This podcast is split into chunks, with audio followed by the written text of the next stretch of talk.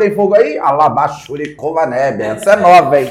Deixa eu falar uma coisa para vocês. Estamos aqui na nossa nova casa, nosso novo estúdio, no canal Beta. Você pode seguir aqui no YouTube, no Instagram, no Facebook. Somos muito felizes pela oportunidade que Deus tem nos dado de podermos estar juntos, louvando e engrandecendo ao nome do Senhor. Eu sei, eu sei, eu sei, eu sei que tem muitos que estavam com saudade da gente, da gente retornar. Então nós retornamos aí agora, mais uma vez, gravando essa programação, nosso programa Se Liga Aí. Deixa eu te falar uma coisa, você, eu não gosto do Davi, por quê? Eu não gosto do Davi porque ele é narigudo, porque ele é feio, porque ele é chato. Então faz um favor para mim, não quer me ver? Fecha o olho e me ouve, tá legal? Porque aqui também tem podcast, tem podcone, pod height, pod Chelve, tudo para você, que seja você pentecostal ou não, mas você você é filho de Deus. Então fique comigo, se liga aí, porque estamos começando mais um programa. Paz e graça.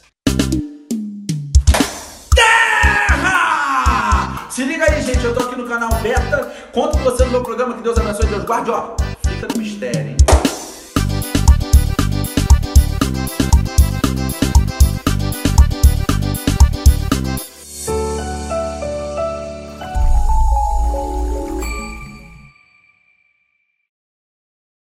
Que maravilha! Espero que você tenha sido abençoado aí por essa introdução abençoada no nosso programa, que estaremos toda semana aqui pelo canal Beta, tá? Você é o meu convidado, eu quero que você também, por favor, possa curtir a página, possa curtir o canal e possa compartilhar, meu filho. Compartilhar, porque sem compartilhamento não dá para bombar. E sem bombar, o povo fala, é fraquinho. Fraquinho é o capeta! Terra! Que a gente é forte. Então quero que você compartilhe e me ajude em nome do Senhor Jesus. Um forte abraço a todos aqueles que estão seguindo. Um forte abraço àqueles que estão assustados. Mas deixa eu falar uma coisa para você. Até assustado, Jesus está no barco, acalma a tempestade. Daqui a pouco tu tá calminho, tranquilão, sem precisar fumar um baseado e sem precisar acabar com tua vida, porque o Senhor é a paz para o teu coração.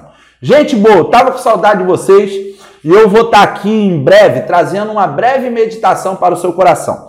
Dizem o seguinte, que aqueles que são espertos anotam. Isso aqui é um caderninho que um pouco de tempo de convivência que eu tive aí com Bonifácio, com Betânia, com os outros pastores do manto de Calaçúbia, eu fui começando a preencher tudo aquilo que a qual eu recebi. Vai que uma hora eu vire João. Eu não quero de forma alguma estar na ilha de Patmos, longe de mim. E também não quero morrer tão velho conforme ele morreu. Mas uma coisa eu quero: deixar um legado para o seu coração. Eu acho que isso é uma das coisas que qualquer líder, de qualquer pessoa, qualquer servo de Deus que de fato conhece o Evangelho, o que ele precisa é deixar um legado.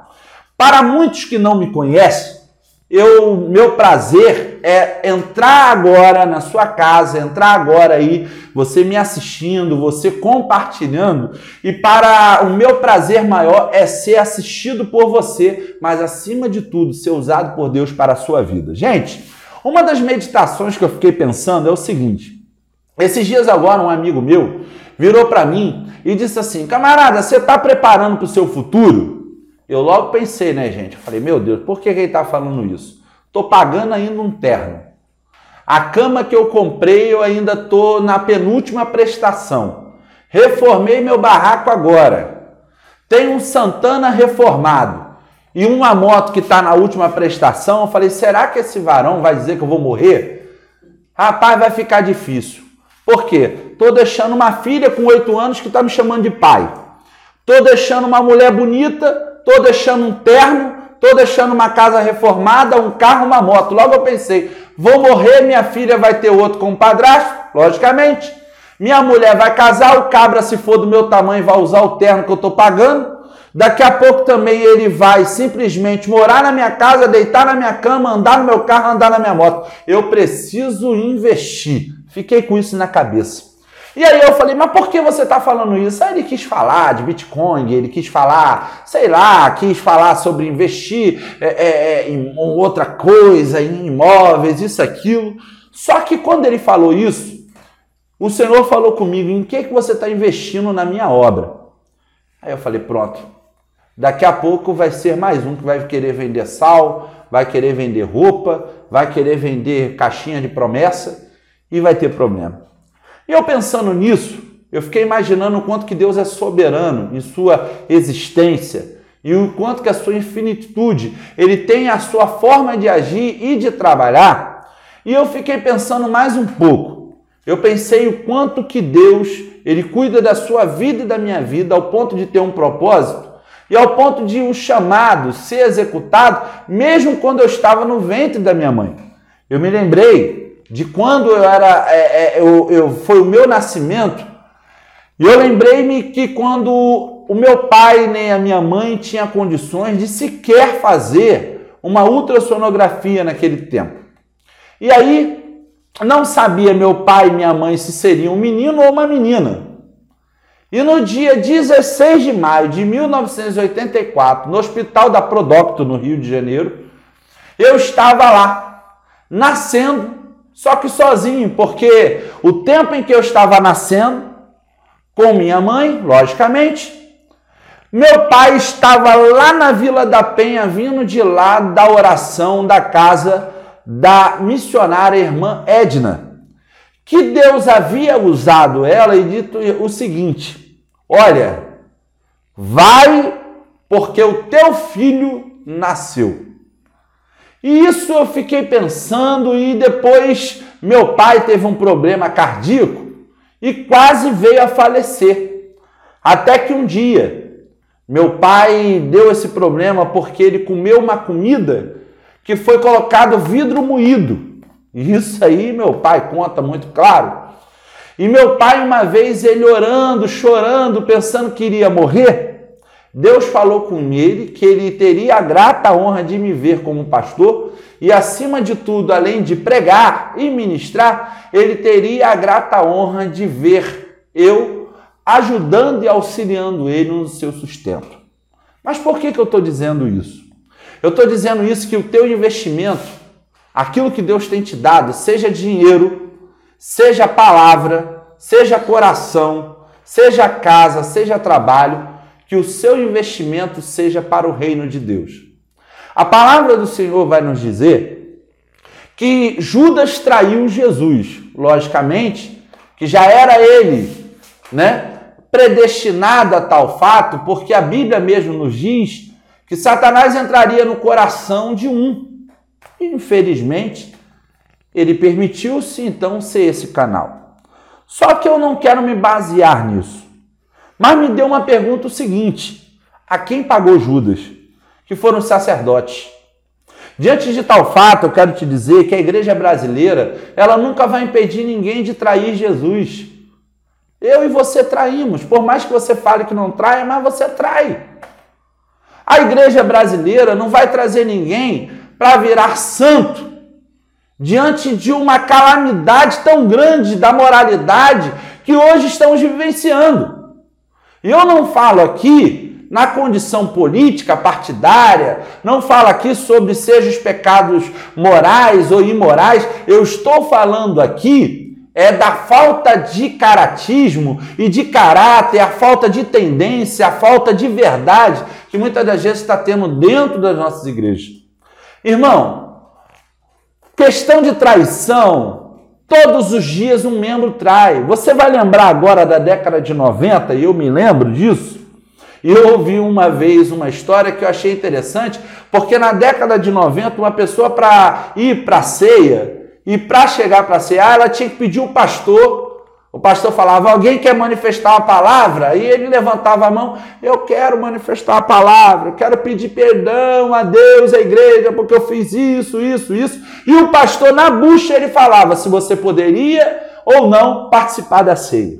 Legal. Estou falando para o povo, ó, pentecostal, hein? Então preste atenção. É, um dia, uma história muito engraçada, que teve um irmão que pediu ao pastor uma palavra. Quando o pastor falou assim: tem alguém que precisa do perdão da igreja? Ele, pastor, eu preciso do perdão, porque ontem eu emprestei minha boca para o diabo. Quando ele falou isso, um jovem que estava sentado perguntou assim: o diabo devolveu? Ele falou assim: se ele quiser, eu empresto a mão também. então, deixa eu falar uma coisa para você. Infelizmente, nós somos um grupo de pessoas falhas. E a igreja, graças a Deus, que é dada por pessoa falha. Porque imagina, irmão. Se tivesse só santarrão lá dentro. Então eu não estou aqui para falar da traição, mas eu estou aqui para dizer que, independente dos temas corriqueiros que há dentro da igreja, existe um perigo e um problema pior.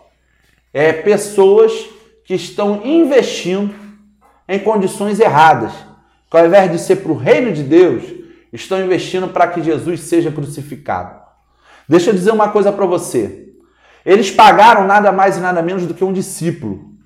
E existe muita gente que está sendo paga, que poderia estar tá lá na frente, que poderia estar tá com o seu ministério explodindo, mas não explode não é porque ele é ruim, mas porque aquilo que está sendo potencializado nele, ao invés de ser para divulgar a Cristo, muitas das vezes está tá sendo feito para que Cristo seja assassinado. Aí você fala assim: não, mas isso é história, isso é caô. Deixa eu falar uma coisa para você. Caô é história. Olha aqui, vou falar bem pertinho para você ficar ligado. Caô e história é quando o líder ele levanta uma grande campanha, mas não é para ajudar órfãos nem viúva, mas é para pagar o cantor que vem de fora, porque traz mais gente para gerar dinheiro para o bolso. Assassinato de Jesus ocorre quando eu não tenho coragem de olhar uma vítima que muitas das vezes, infelizmente, ela tem que contar até com o programa do governo, porque o programa que era para ser eterno da igreja, o pastor não tem a capacidade de dar ela alimento nem gás, mas tem a capacidade de muitas das vezes cobrar ela as moedas de prata para que possa assassinar Jesus. Então, diante disso, a minha palavra hoje aqui no canal Beta, e já estou preparando para encerrar, é que primeiro, você deixa de ser bobo e deixa de ser patrocinador de assassinatos de Jesus. Segundo, que você deixe de ser bobo e máquina de manipulação para quem muitas das vezes só quer uma relação com você mediante aquilo que você pode dar e não mediante aquilo que você é. Terceiro, que você também não pense que o Senhor não te ama é, é, simplesmente por uma relação do dar ou do receber. Deus te ama, meu filho, porque você é filho dele. Deus te ama porque ele tem coisas grandes na sua vida. Agora, se ele te ama e ele tem te dado coisas, coloque ela para ser investida no reino e você vai ver o que Deus vai fazer na sua vida. Deixa lá uma coisa para você. Se o pastor só procura você no início do mês quando você recebe, ele não é pastor, ele é mercenário. Se ele muitas das vezes te procura somente por aquilo que você pode dar, é porque a ovelha ele não quer, ele quer um investidor no banco.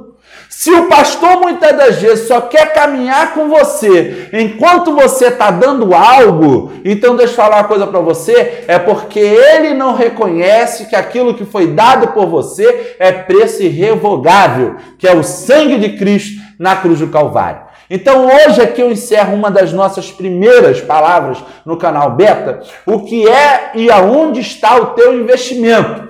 E eu voltarei a falar desse tema no próximo programa, na certeza que alguns não vão gostar. Meu filho, nem ele que foi crucificado e traído gostaram, mas uma coisa eu te garanto: que muitos que precisam dessa palavra serão libertos. Uns que estão sendo marionete e os outros que estão dando uma de ladrão, malandro no templo do Senhor, a tua casa vai cair porque está chegando o momento de Deus fazer justiça e o reino dele ser glorificado. Pai, te engrandeço por essa palavra, te engrandeço por essa mensagem, te engrandeço por este canal, na certeza que até aqui o Senhor tem nos ajudado e continuará a nos ajudar, porque para ti, por ti, é dado toda a honra, toda a glória e todo louvor. Deus te abençoe, estamos juntos, porque Deus é o Deus de toda a terra!